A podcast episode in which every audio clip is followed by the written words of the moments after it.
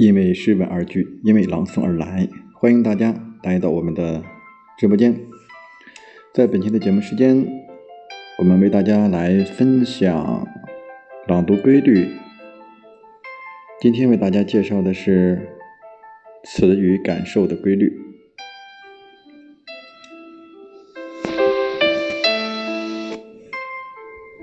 欢迎月月。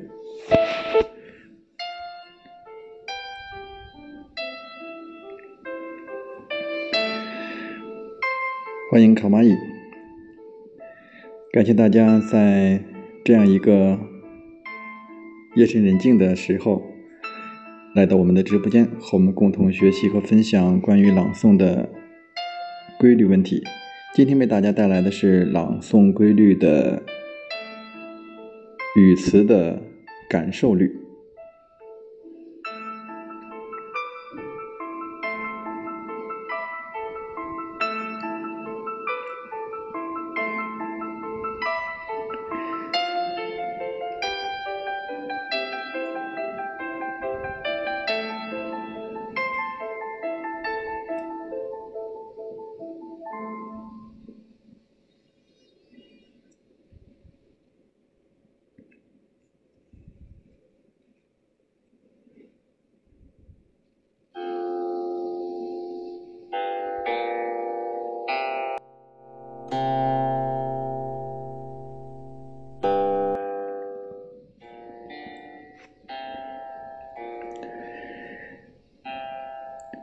或者在面对我们的文学作品的时候，无论是分析或者是理解作品的时候，还是说我们在进行朗诵的时候，对于文字语言都是有自己的感受的。那么这种感受是什么样的一个过程呢？我想，首先是我们。看到了这样的文字啊，用眼睛看到了这个文字，通过我们的视觉来获取信息。也就是说，其实这个视觉呢，并不一定说我们看到了实物，比如说我们看到了山吗？看到了河吗？我们只是说看到了纸上写出来的这个汉字，而汉字呢？其实就是一种符号。首先，它是声音的符号，然后它也是事物的一个符号。文字作品当中的字或者是词，其实都有它自己的声韵，有自己的调啊，有自己的轻重格式。这样的话，在我们看到文字的时候，就产生相应的语言感了。也就是说。看书时的那个，那时候的口腔啊，各个相关的肌肉，就是它有一种包括生理的、心理的哈等等，这个这个就有一定的潜在的一种运动的这样的一种能力哈，但是更要。重要的是说什么，在我们的文字语言所蕴含的它本身的意义，也就是说，它文字本身是代表着一定的含义的。它可以是呃客观世界当中的所有的东西，包括呃我们看到的现象的，就是表面的啊，还有我们这个具体的啊。还有它本质的、抽象的，嗯，自然的、社会的，哈，包括物质的、精神的啊、形象的、逻辑的等等这些东西，都是通过语言文字来表达出来的。也就是说，这些意义，我们所表达的思想和含义，都是通过文字来呈现的。所以说，语词的符号，那么这就以就有了一定的社交意义。一般共性。与语词的词语的一般的共性就是整体的稳定性、感受个性，就是它局部的灵活性、灵动性。所以说词语相对来说有整体的稳定性，使它们保持着交际的社会功能。也就是说，我们听到某一个词语，它表达的意义相对来说整体上是有存在的一个稳定性的，可以在相对应的一定的时间和空间内啊是保持着不变的。也就是说，它可以在一定的时间和空间发挥作用。那么词语的局部的灵动性呢，就是使我们每个人对它的感受和理解也不尽完全相同，所以说这就带有了个人的色彩，在具体的作品当中，在具体的朗读的过程当中，也会有不同的色彩。我们来举一个例子，比如说我们提到。温暖，或者是提到寒冷，那么提到温暖呢，一般就是说这个气温稍微偏高一些啊，或者是嗯不是特别的低啊，不会动手动脚的啊这样的一个，所以说这就是 它这种意义，不论用在什么样的地方。用在什么样的环境当中，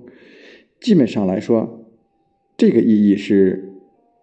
保持不变的啊。它这个意义是基本上来说是保持不变的，这是它词语本身所具有的词义整体上的意义的一个稳定性啊，是比较稳定了。但是说。在这样的一个基础上，如果说不同的场合、不同的人，那么他可能也会有不同的感受。就是我们提到“温暖”这个词，有人可能会想到冬天温暖的被窝啊，嗯，想到我们室内的这样的一个环境，想到妈妈的手，想到嗯，这个。妈妈给织的围巾啊，什么等等这样的一些，但有的时候这个温暖，嗯，就是说，如果说我们严格意义上去说到底是多少温度，那么从我们每个人的不同的感受上来来讲，非得要对应一个温度的话，我想这个对应的这个温度应该是不同的啊，或者是说，这是说他个人的理解和个人的色彩，就是对个人的情感上来讲，对于这个温暖的理解的程度。呃，感情的这个程度上也是不太一样的，是吧？这就是说，词语在共性的表意的基本稳定的这样的一个基础上，我们一定存在着一些个性上的差异，这就是显出了词语的局部的灵动性、灵活性啊。那么，这个灵活性就是体现个人魅力的。时候啊，这个在实践上，在我们朗诵的实际的过程当中，每个人的处理方式都是不尽相同的。所以，语词作为历史而形成的一个符号，它是具有代表性和间接性的。代表性是什么？就是说，我们一看到这个词，就能够通过这个词想到。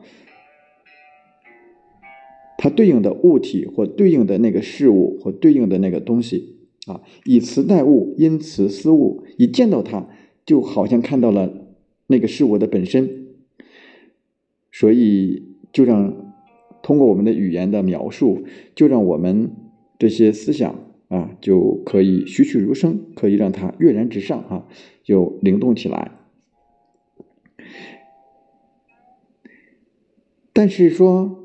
它毕竟是一个语言的符号，通过一个声音去表现出来，不是直接的把这个事物呈现出来一种图片呐、一种视频呐这种形象化的东西展现在眼前，它只能是通过我们的语音声音的表现，所以说它还是存在着一定的模糊的印象，甚至有的时候会有比较大的偏差啊，所以说在我们。表达这个词义的时候，或朗读的时候，停连的时候，如果处理不当的话，那就会出现这种偏差，就会放大啊，就会放大。所以说，我们还是呃，应该是综合的来处理这样的一个词语啊。比如说，我们我们今天为大家分享了一个关于天气的问题哈，北京、天津、石家庄最近有小雨啊，就是如果是我们文字上出来的是北京顿号、天津顿号，然后石家庄。最近有小雨，那么如果我们是按照它词义本身的这种符号去直接用我们的语言呈现的话，那就是北京、天津、石家庄最近有小雨。石家啊，北京、天津、石家庄最近有小雨。也就是说，其实这段话的意思本意是什么？是这三个地方最近都会有小雨。所以说，我们应该是北京后面的顿号，天津后面的顿号都不要，一直到石家庄，我们三个词语连起来：北京、天津、石家庄。最近有小雨，所以在石家庄最后这个句尾哈，这一个词组的末尾给予一个。比较长的停顿，但是我们文字上是没有这个停顿的，所以说给上这一个停顿之后，那么它整个语义就表现的比较清楚了啊。所以说，如果说我们是单纯的这样的按照文字上这样的一个停连和这个符号去处理的话，它的表意就有很大的差别啊。所以说，我们嗯，通过我们的。声音出来之后，反映到我们大脑当中，我们也会出现这样的一些词语啊，北京啊，想到我们的首都啊，天津啊，想到我们的天津的城市啊，想到这三个城市之后呢，如果我们把这个这一组作为一个词组，后面有一个较大的停顿，那么这三个城市就是一起的啊，他们的层次就是在一个层次上，后面说最近有小雨。这就是一个这样的表达的是三个城市的。如果说我们不是这样去处理的话，那个意思就有偏差了。这就是说，我们声音出来之后，反映到我们人脑哦，我们再去处理它，因为你不是直接的把这个意思让这个城市去直接呈现，我们就是通过声音啊，所以说我们这样的一个声音符号的特点就在于此，所以说。这首先，嗯，对于我们词语的哈，词语的这个发出者，就是我们朗读者啊，或者是作者啊，嗯，作者是当然都把它写在纸上啊，我们都能够看得清楚。如果是我们朗读者呢，朗读者我们听着只能听到你朗读者的声音，所以说作者。是什么样的一个停连那个标点符号呢？它是看不见的，完全通过你的转述，通过你的声音的描述，它去获取信息，它没有用眼睛看。我们朗读者，你既用眼睛看，也通过你的声音，所以说你们很容易就就是没有站到我们听者的角度上去。去想我们的声音应该怎么样表达，更让更加准确的来表达作者的意图。所以说，这就要求我们词语的发出者力求确切清晰的来反映事物，反映作者的本意，不要造成误误解。其次，就是我们还要求。听着啊，我们接受着，来根据语言环境，不断的给我们接收到的词语以清晰的轮廓和补充。也就是说，不能通过一两句的这样的一个声音的段落来判断它的意思啊。这是对于，但是我想对于作者和朗读者，就是说我们词语的发出者的要求是。更高的啊，我们应该去这样做到。还有一些方面是什么呢？就是说那些不可言传的，说只可意会不可言传的啊。那么这一些意境，就只能靠我们去领会，多方的去体味，我们才能够来知道作者要表达的思想感情啊。所以，对于我们朗读者来讲，我们就是下一定的功夫去研究作品，理解作者的这种情感啊，所表达的这种意境啊，就是非常重要的。所以说，作为我们朗读者，既要充分的把握词语给出的明确的含义，就是它本身带有的这样很明确的含义之外，我们更要精细的感受这个词语在这个环境当中，在这个作品当中，作者赋予它的具体的色彩。这样的话，才能够准确的来表达这篇文章的。情感，不管是对文字作品当中具体词语有多少种不同的解释和理解，但是对于我们此时此刻来朗读朗诵这个作品来讲，对于我们这个词语的具体的理解，就是有一个具体的一个理解，就是要确定出。一个来啊，就不能再去有很多种不同的解释了。这个理解要尽可能的与作者原作者想要表达的那个一致，或者是相似。这样的话，嗯，听众才能够从我们的有声语言当中感受到。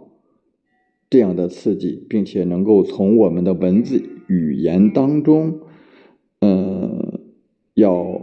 理解和感受的要强要深一些，因为我们的声音更加的具象化了啊，然后更加的让它嗯刺激到它的各种器官。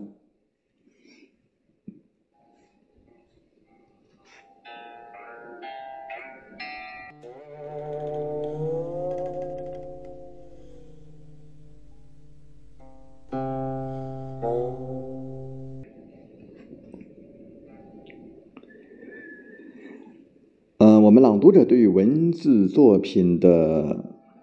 词语在理解上啊，就是具体到某一篇文章或者是语境当中，对它的理解就不能够模棱两可了。但是有些词确实是有这样的不同的理解，但是具体到一个具体的作品、具体的情境、具体的。这种，嗯，语言环境当中，它就是唯一的。这样的话，才能够使词语的符号的表达的含义啊，更加的明确，在感受上、情感上那种爱恨的程度啊，这种才能够达到与作者更加贴合的那个高度。否则的话，就容易产生一些。误解或者一些隔阂啊，这是我们刚才说的。对于词语来讲啊，不论是实词还是虚词，我们大都可以感受它一个具体的属性。作品总是把它们纳入到一定的语言环境当中啊，分布在一定的语言链条上，赋予它们一定的个性的。特征和色彩，比如说虚词，虚词也有，比如说我们啊啊这样的一个词，什么呃这样的一个语气助词啊，那么它的那种使用的我们这个程度啊，就是说我们的呃虽然是这样的一个音，是一个虚词，是个语气词，是吧？但是我们去表达它的时候。我们是用实声还是虚声？用多大的音高？哈，是用多多多长的音长啊？这样的去处理。所以说，这就是他们在不同的语言环境当中都是不同的啊，这就是它赋予这个虚词的个性特征和它的色彩。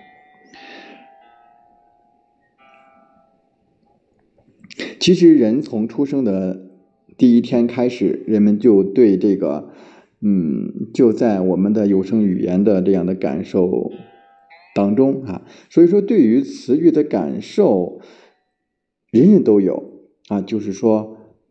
程度是不同的，有的人是善于很精细、很灵动的来感受这些词语啊，对于我们词语都有很敏感的这样的感受，但是有的人就稍微差一些，也就是说，对于我们朗读者来讲，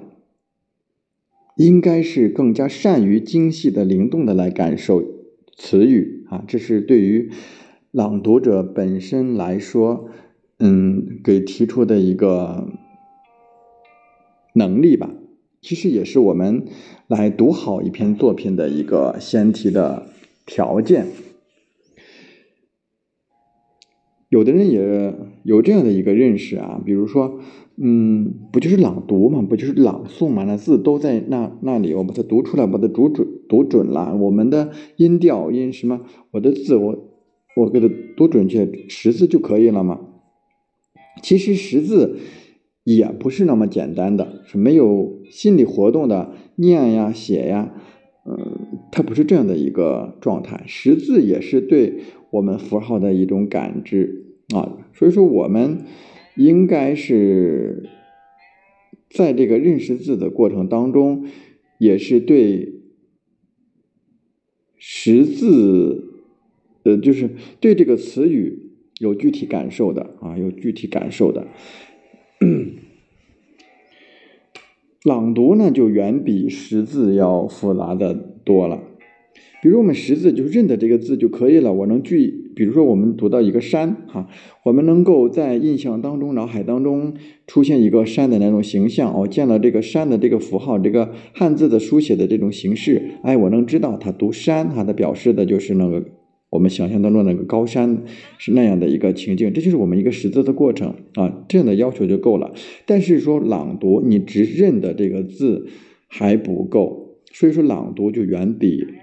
识字要复杂要高深，必须对词语有具体的感受，也就是说在识字的基础之上，然后再进行自己的创作，否则的话就是。照字读音，有音无义，哈，就是只是把它读出来，我只是认得它，哈，我就没有情感在这个里面，哈。所以说，对于词语的感受是要靠日积月累的。所以说，我们没有学习和。工作当中的这些积累，没有我们生活的阅历和这种感知，嗯，没有我们语言功底的这样的练习和训练，所以对文学作品当中的词语的感受呢，也就不会那么深啊。不知道大家还有没有记得，嗯，有个老师给我们讲那个，讲到读羽。鹅毛的时候，哈，鹅毛是什么？我们听到这样的词，会想到啊，一个羽毛是吧？鹅上面的羽毛。那么这个羽羽这个鹅毛呢，从天上飘下来，哈，雪花像鹅毛一样。那么。除了我们能想象到它具体的这个事物之外，那么它的那种情感是什么样的？或者说，我“鹅毛”这个词在这样的语言环境当中，它又有什么样的一个个性的灵动的变化呢？那就是描述的这个雪既大而且又要轻啊。所以说，我们再去处理这个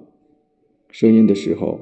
鹅毛”。啊，雪花像鹅毛般飘下来，那个鹅毛就要声音就要高，就要飘啊，要轻啊，就不能用很实的声，像鹅毛般就不能用这么实的声音，这就是对它的理解。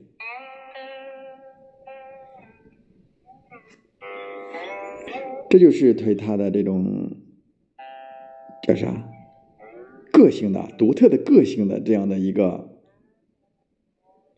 诠释。通过我们声音来把他的这个词语的独特的个性来表达出来啊，来表达出来。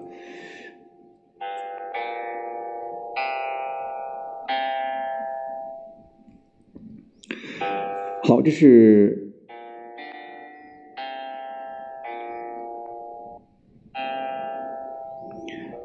就是为大家介绍的朗读规律一啊，